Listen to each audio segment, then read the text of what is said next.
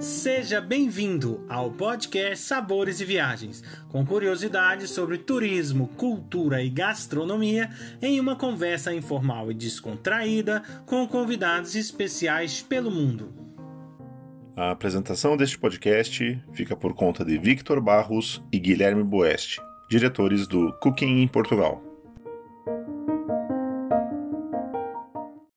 Hoje a nossa convidada é Lília Portugal, do canal Portugal com Graça. Olá, Lília, tudo bem?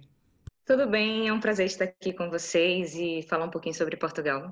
O que é o Portugal com Graça? Pronto, então, em relação ao Portugal com Graça, eu acho que primeiro vale a pena falar sobre como ele surgiu e porque é uma história um pouquinho interessante. Na realidade, eu nunca tive o sonho de ser blogueira, Instagram, nem nada disso. É, muito pelo contrário, eu sempre fui muito tímida, não gosto de, muito de aparecer. E mas o que é que aconteceu? Eu vim para Portugal numa época que ainda muitos brasileiros não queriam vir e só que acontecia, obviamente eu estava em Portugal, viajava dentro de Portugal. Então tirava fotos aqui e postava na minha no meu Facebook, na minha página pessoal do, do Instagram. E as pessoas viam e perguntavam: "Ai, meu Deus, que lugar lindo, onde é isso?" E eu em Portugal. E era, eu recebia respostas do tipo: em Portugal, isso tem em Portugal, a verdade. E, enfim, era engraçado porque hoje a gente vê exatamente o contrário. A gente vê as pessoas loucas para virem para Portugal, o que para mim é maravilhoso, porque vale realmente muito a pena. Mas foi assim, foi postando as minhas fotos de Portugal, as pessoas começaram a pedir dicas e começou com o primo, depois o primo do primo, o amigo do primo, depois uma pessoa que eu nunca ouvi falar na minha vida. E aos poucos eu me vi fazendo roteiros, me vi dando dicas mesmo de viagem, organizando a viagem das outras pessoas. E, e me vi sob uma pressão das pessoas mais próximas para que eu abrisse uma página pública e pudesse então é, divulgar mesmo, né, as dicas que eu tinha daqui de Portugal, já que eu estava aqui e conseguia, obviamente, é, experimentar coisas diferentes, tanto de comida como experiências em geral. E, e foi assim que surgiu Portugal com Graça. Então, na realidade, não foi um, um projeto é, totalmente pensado, nem nada disso, surgiu por acaso. E eu tenho muito a agradecer a todos que fizeram essa pressão na minha vida na época, porque hoje eu digo que o Portugal com Graça é realmente um sonho, porque eu consegui ter experiências que eu não teria, consegui conhecer pessoas que não conheceria, como vocês, por exemplo, e, e a verdade é que isso para mim é muito importante e mais ainda conseguir divulgar, ajudar as pessoas, que para mim isso é o fundamental para tudo na vida. Então, é, o Portugal com Graça hoje, ele é um, um veículo, né, uma rede social, através da qual eu divulgo principalmente é, Lisboa, que é onde eu moro, mas quando faço alguma viagem dentro de Portugal, também divulgo é, os locais que eu estou passeando no momento, mas basicamente é, é Lisboa e foco bastante na questão gastronômica, na questão dos vinhos, porque, enfim, sou apaixonada pelos vinhos portugueses e pela culinária também. Muitas amigas minhas portuguesas até brincam dizendo que eu sou mais portuguesa do que elas em relação à gastronomia. E, e além disso, também os pontos turísticos. É, obviamente, como estou por aqui, volta e meia, é, brinco que vou, pa, vou passear, que eu moro no local onde as pessoas tiram férias. Então, é, também divulgo os pontos turísticos que frequento é, aqui em Lisboa ou em Portugal como um todo, quando consigo fazer viagens. Uma, uma coisa super interessante para quem acompanha aí o, o canal dela, principalmente no Instagram, a variedade de restaurantes que a gente vê lá, né, postada aí pela Lil, que vai em todos, né, e degusta aquelas delícias todas. Como você vê essa progressão do mundo gastronômico dentro de Portugal. Não só turística, a gente vê que houve essa ascensão muito grande, mas também na gastronomia. Então, né, em, em restaurantes, a, a, diversidade, enfim, falasse um pouquinho para nós sobre isso. Pronto, em relação a esse tema específico, o que eu sinto nesses meus 10 anos aqui em Portugal é que houve uma mudança incrível, incrível mesmo. E eu aqui em Lisboa, por exemplo, o que eu sinto é que quando eu cheguei, eram pouquíssimos os restaurantes, até porque eu cheguei no momento da crise, e então em 2010 muita coisa estava realmente fechada, em, em, Lisboa e em Portugal como um todo, mas em Lisboa é uma diferença é, verdadeiramente chocante.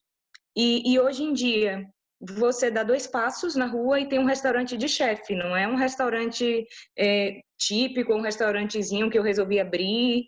É, não, é restaurante de chefe que estudou na Cordon Bleu ou qualquer outra escola de, de hotelaria ou turismo ou de gastronomia e, e por aí vai. Mas é, também se encontra ainda o, o típico aqui, embora em menor escala. Então, hoje a diversidade é muito grande e o que eu tenho sentido é que, por exemplo, hoje você consegue realmente comer o que você está afim. E ainda escolher o que você quer comer. Tanto que é engraçado, quando alguém me pergunta, ai, me dá uma dica de restaurante. Eu respondo, peraí, você quer comer o quê? Porque dica de restaurante, eu acho que se eu for dar, a pessoa vai dormir de tanto que eu tô falando, porque são milhões de restaurantes sensacionais. E eu tenho uma lista de restaurantes que eu queria voltar e não consigo, porque todo dia surge um novo e eu fico naquela dúvida vou no novo para conhecer, vou no anterior que eu já gostei. Então, é, é, é, é a sensação atual aqui em, em, Lisboa é essa. Realmente tem uma diversidade muito grande, desde restaurantes é, asiáticos, que hoje em dia eu posso dizer até que está na moda, e, e, asiáticos no sentido de pegar um, vários tipos de, de, países da, da Ásia, com comidas diferentes, de patai, etc. Asiáticos só no sentido de japonês, só sushi, ou também só ramen, você consegue ir para restaurante é, especializado só em um tipo de comida que não é daqui também, aqui isso é super interessante. Os italianos, como sempre, é, tem diversos e também para todos os tipos de gosto e de bolsos, a gente pode dizer isso. É, alguns até mais, é, de, posso dizer, mais especialistas mesmo, né, no sentido de, de preocupação com a qualidade do, do produto, de trazer os produtos da Itália ou de produzir as próprias massas, o que, enfim, para mim isso é super interessante porque é, um dia desses estavam me perguntando sobre como economizar no restaurante, etc. E, e eu respondi o seguinte, eu falei, eu acho que o mais importante não é o economizar, é o poder unir o útil, né, de possível, óbvio, nem todo mundo tem a capacidade de gastar mundos e fundos, e eu me incluo nesse nem todo mundo, em comida, né? Mas a verdade é que acho que a qualidade vale muito mais do que uh, o preço, eu diria assim. Por exemplo, acho que vale muito mais a pena, às vezes, você gastar, mas às vezes, questão de diferença de 5 euros, e no momento de, de comer no restaurante, ser aquele momento de, ai meu Deus, ter aquela sensação de, de prazer por estar tá experimentando aqueles sabores, é, conseguindo sentir as texturas. Então, Acho que hoje em Lisboa você consegue muito isso.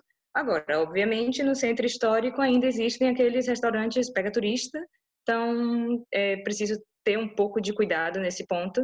Mas eu dou muito graças a Deus por, por essa evolução que aconteceu aqui em termos gastronômicos. Como eu já disse, sou amante da comida em geral e, e da comida portuguesa mais ainda.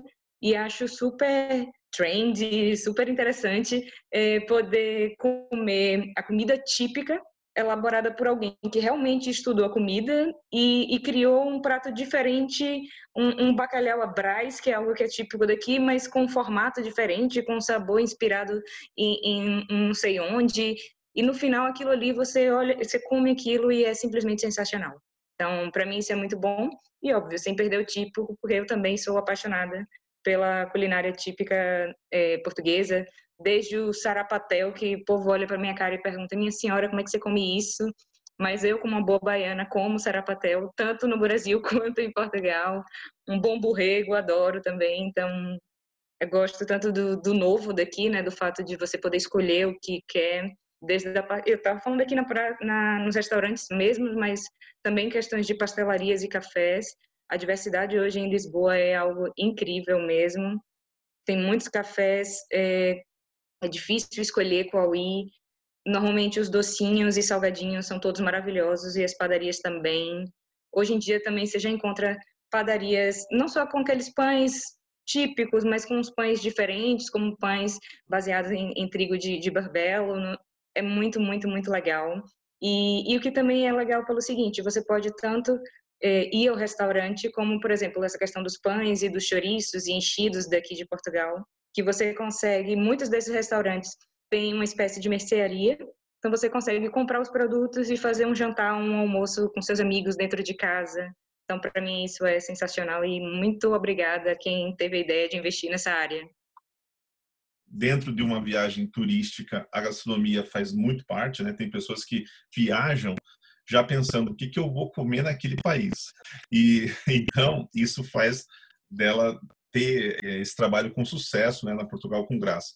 Eu queria, Leo, que você pudesse complementar essa questão gastronômica com algo que é totalmente ligado, que são os vinhos. E pudesse falar um pouquinho dessas diferenças que tem, né, num país tão pequeno, tantas regiões vínicas e com vinhos tão especiais. Esse para mim também é um outro ponto que é incrível, sensacional e apaixonante, né? A verdade é que quando eu para vim para Portugal, é, só conhecia de, de vinhos daqui, vinhos da região do Alentejo e da região do Douro. Existem vinhos bons em todas as regiões desse país, não sei bem o que é que passa aqui, mas é algo surpreendente. É, por exemplo, um dos vinhos que eu bebi, que eu mais gostei até então, é um vinho da região de Lisboa. É, foi um, agora já que eu mencionei, né, deixa eu mencionar qual é o vinho, sem fazer propagandas, mas pronto, foi um que eu gostei. E ainda que quisessem comprar, ele já não existe também. Mas é um chocapalha, da região de Lisboa, do ano de 2011. Ele custava 8 euros, ou seja, não era um vinho caro nem nada disso. Foi um dos melhores vinhos que eu bebi e pronto, era a região de Lisboa, não era a região de, do Alentejo nem do Douro. Mas o que eu consegui perceber aqui em Portugal foi justamente isso, que você consegue encontrar vinhos bons, primeiro, em todas as regiões, você consegue encontrar vinhos bons de todos os preços. E isso, para mim, também foi algo que foi surpreendente, porque lá em Salvador, um vinho é caríssimo. Por exemplo, é muito comum encontrar vinhos que aqui em Portugal você compra a volta de 5 euros, custando 100, 200 reais lá no Brasil. E, pelo menos na minha cidade, né, de Salvador. E por isso que eu, quando vou para visitar minha família, meu presente é vinho. Eu sei que eles vão ficar super felizes e todo mundo adora, não tem como, porque é um verdadeiro presentão. Então, aqui eu super indico todas as regiões. Quem, por exemplo, está aqui em Lisboa, vale a pena é, tirar um diazinho, pelo menos, para fazer um bate-volta numa vinícola. O que não falta é vinícola próxima a Lisboa, cerca de 40 minutos, 50 minutos. E você pode escolher uma vinícola que seja mais famosa, por exemplo, como a Bacalhoa, como a José Maria da Fonseca, como a Hermelinda Freitas, mas você também pode ir para uma vinícola que não seja tão conhecida, mas que é igualmente boa em termos de, de qualidade de vinho, de beleza do espaço, de dedicação de todos, como por exemplo a Quinta do Gradil, a Quinta do Piloto. A Quinta do Piloto mesmo foi super interessante porque eu conheci meu pai estava aqui é, eu não tinha o que fazer mais com ele, ele já conhecia tudo daqui próximo de Lisboa. Eu precisava descobrir uma coisa para meu pai fazer. Abri um livro é, sobre vinhos aqui, vi que existia a Quinta do Piloto, dentre outros, mas era a única que abria ao domingo, na, naquele domingo específico. E então pensei, olha, lá que vamos. E fui. Foi uma surpresa incrível, os vinhos todos maravilhosos, o que para mim foi algo assim, meu Deus, como é que pode, assim tão perto e eu não sabia. O moscatel deles também sensacional. E eu estou fazendo essa propaganda gratuita aqui, não sei o que é isso, mas a verdade é que eu tenho me surpreendido muito com os vinhos daqui, por isso.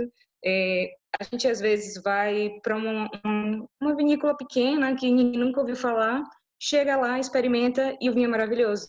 Me lembro também de uma outra, só para ter noção de como o vinho aqui é bom. E quando eu digo vinho, eu estou me referindo à, à gama em geral, por exemplo, até o vinho do Porto. E o exemplo que eu vou dar é de um caso de, de vinho do Porto. Eu estava na, na região do Douro, e, ali na, em Peso da Régua, fui almoçar e no final me serviram um vinho do Porto. Vitor e Guilherme, o vinho do Porto era maravilhoso, maravilhoso. Eu olhava para aquilo, bebia assim, falava: Meu Deus, eu preciso comprar essa garrafa. E aí, é, então perguntei: Ah, tem garrafa para vender? Qual é o preço? Qual é a marca.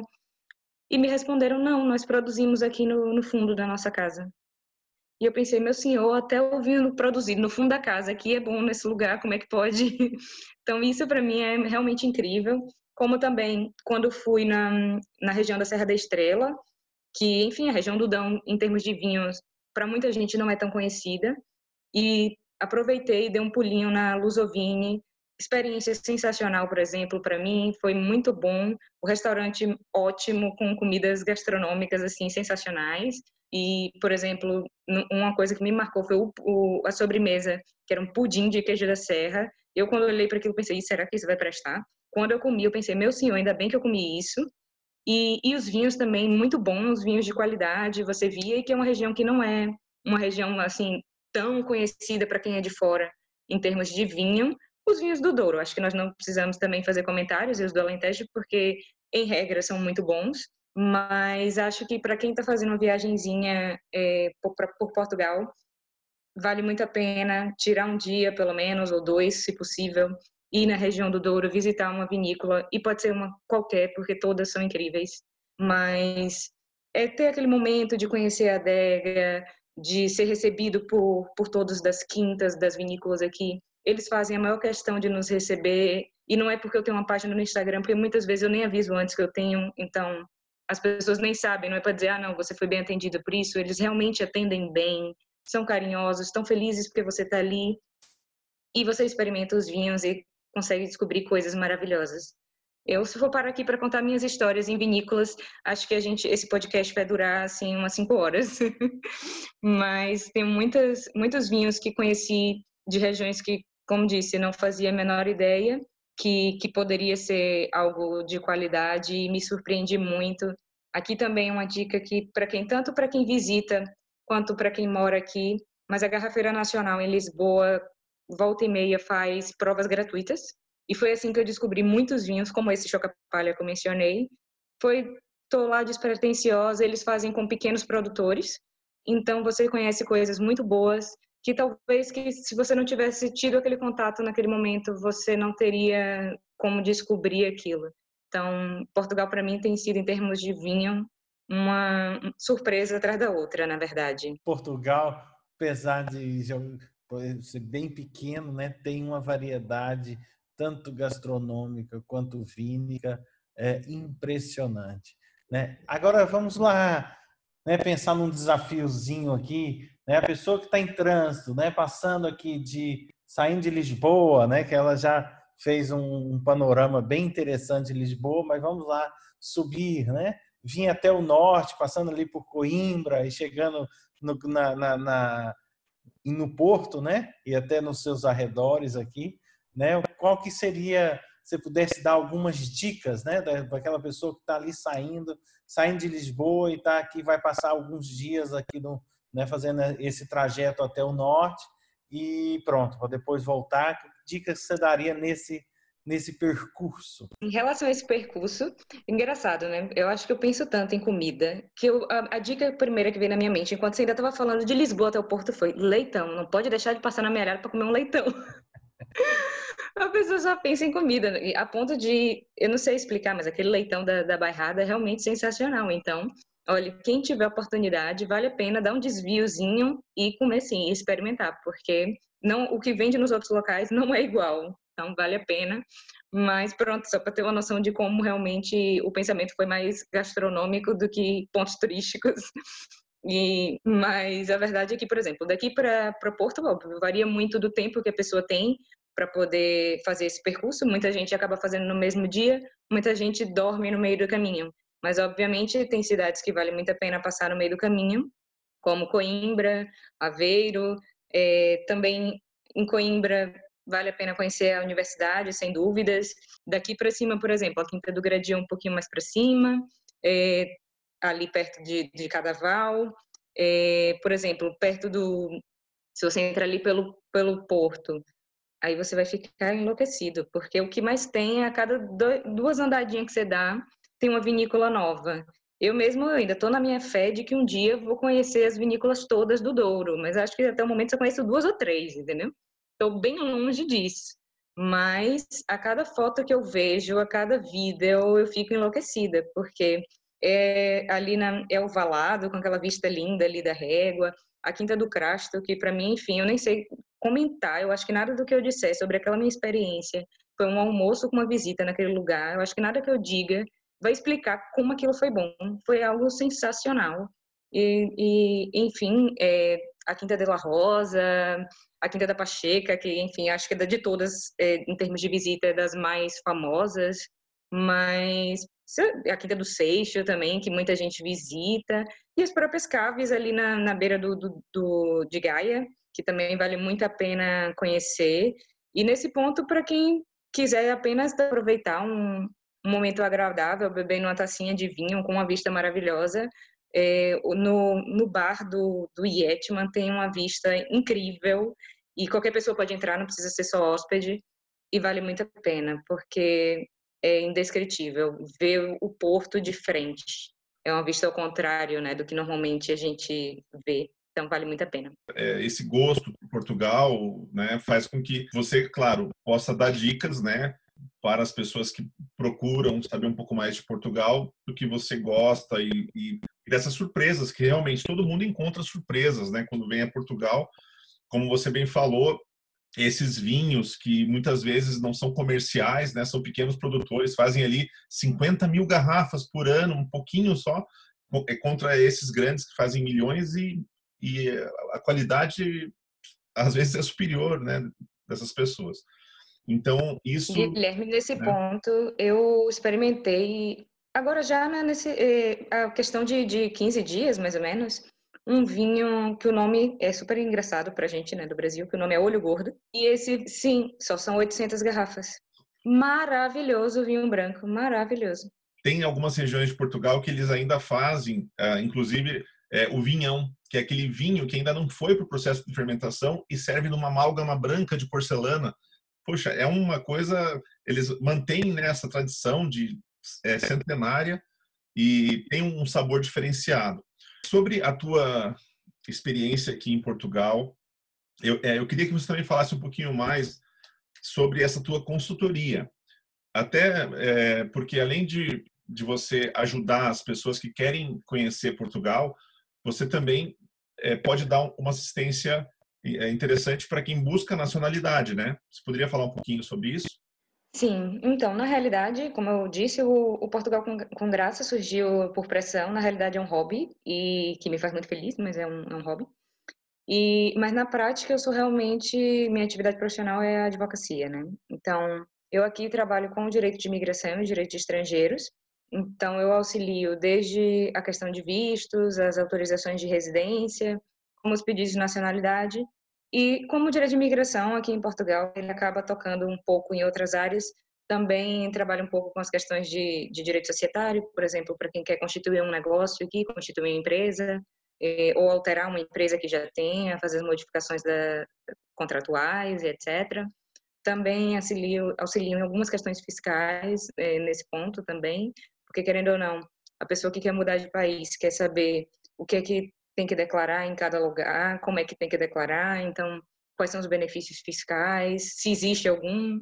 Por isso, em termos é, profissionais, essa é a minha verdadeira atuação. É, tenho muito contato com as conservatórias, com o CEF, que é o Serviço de Estrangeiros aqui de Portugal, e estou acostumada a lidar tanto com os brasileiros, principalmente, mas também com, com clientes de outras nacionalidades aqui que pretendem e que descobriram Portugal.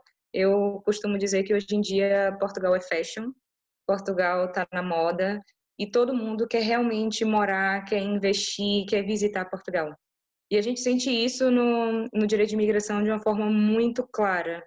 É, tanto as pessoas que só que querem morar e fazem de tudo, tentam descobrir qual é o visto que melhor se encaixaria na, na sua vida, como aquelas pessoas que querem realmente investir no país ou empreender. E, e nesse ponto existem as pessoas que querem fazer negócios de restaurantes, querem investir no turismo. Tem as pessoas também que fazem os investimentos imobiliários aqui em Portugal, que ainda tem valido muito a pena aqui. E na, em relação à nacionalidade, também tenham acompanhado os processos de todos os tipos de, de processo de nacionalidade, desde aqueles que as pessoas residem aqui, aos filhos de portugueses ou netos de portugueses, com as suas nuances, tentando explicar às pessoas por que, que elas podem ou não pedir logo, ou devem aguardar mais um pouquinho, porque, querendo ou não, existem regras e a experiência mostra, às vezes, muito mais do que o livro, né? Então, é, nesse, desde 2016, que eu estou inscrita na, na ordem aqui dos advogados e desde essa época que atuo propriamente dita como advogada. E antes, na realidade, a experiência que eu tive foi a experiência comigo mesma, posso dizer isso, porque é, de 2010 até 2016 eu fiz diversas idas e vindas entre Brasil e Portugal e tive que obter diferentes vistos para mim por isso. Então, querendo ou não, eu posso dizer que foi por descobrir a dificuldade às vezes que é conseguir lidar com o CEF, lidar com a segurança social e com os outros órgãos aqui que eu decidi me dedicar a isso, porque eu, quando eu passava por isso, às vezes eu pensava, meu Deus, eu quero ir embora, não é possível, eu não fiz nada de errado, eu só, eu só fiz cumprir o que me disseram que era para fazer, e cheguei aqui e me dizem que falta um documento, como é que pode, isso não é possível, e, e foi perceber que isso acontecia às vezes, é, que, e perceber que Portugal é um país burocrático nesse ponto, em termos documental, que eu resolvi realmente trabalhar com essa área e evitar que outras pessoas passem por aquilo que eu passei, porque não, não desejo a ninguém a dificuldade que pode acontecer se você não tem um documento. É, hoje, por exemplo, como, a gente, todo mundo, como eu estava comentando, Portugal é fashion, todo mundo quer morar aqui. Todo mundo quer morar aqui, mas a verdade é que o Serviço de Estrangeiros e Fronteiras não tem pessoal suficiente para que, do nada, diversas pessoas resolvam morar em Portugal. Então, demora um pouco mais, e, e todo esse processo, né, para que a pessoa tenha menos estresse, eu tento me dedicar ao máximo. Tanto que às vezes eu, eu brinco com minhas amigas de que eu sou uma péssima amiga, né? Porque nunca tenho tempo direito para os amigos.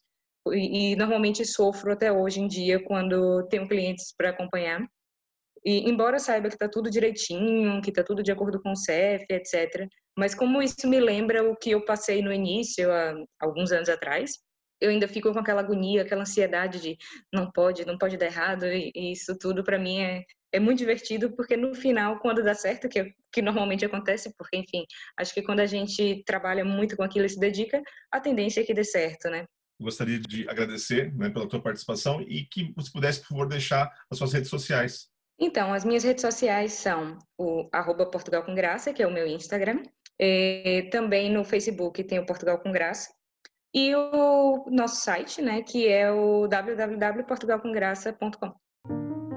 Muito obrigado, Lilia, por partilhar um pouco da sua paixão por Portugal. Continuamos sempre atentos às delícias de Portugal pelo vosso blog e Instagram. Convido a todos para o nosso próximo podcast Sabores e Viagens, com a participação da Helena Ferreira da Oliva e Co, para falar sobre os azeites especiais em Portugal. Acompanhe também todas as novidades que vêm por aí. Basta digitar Cooking Portugal nos nossos canais do Instagram, Facebook e YouTube. Esperamos vocês!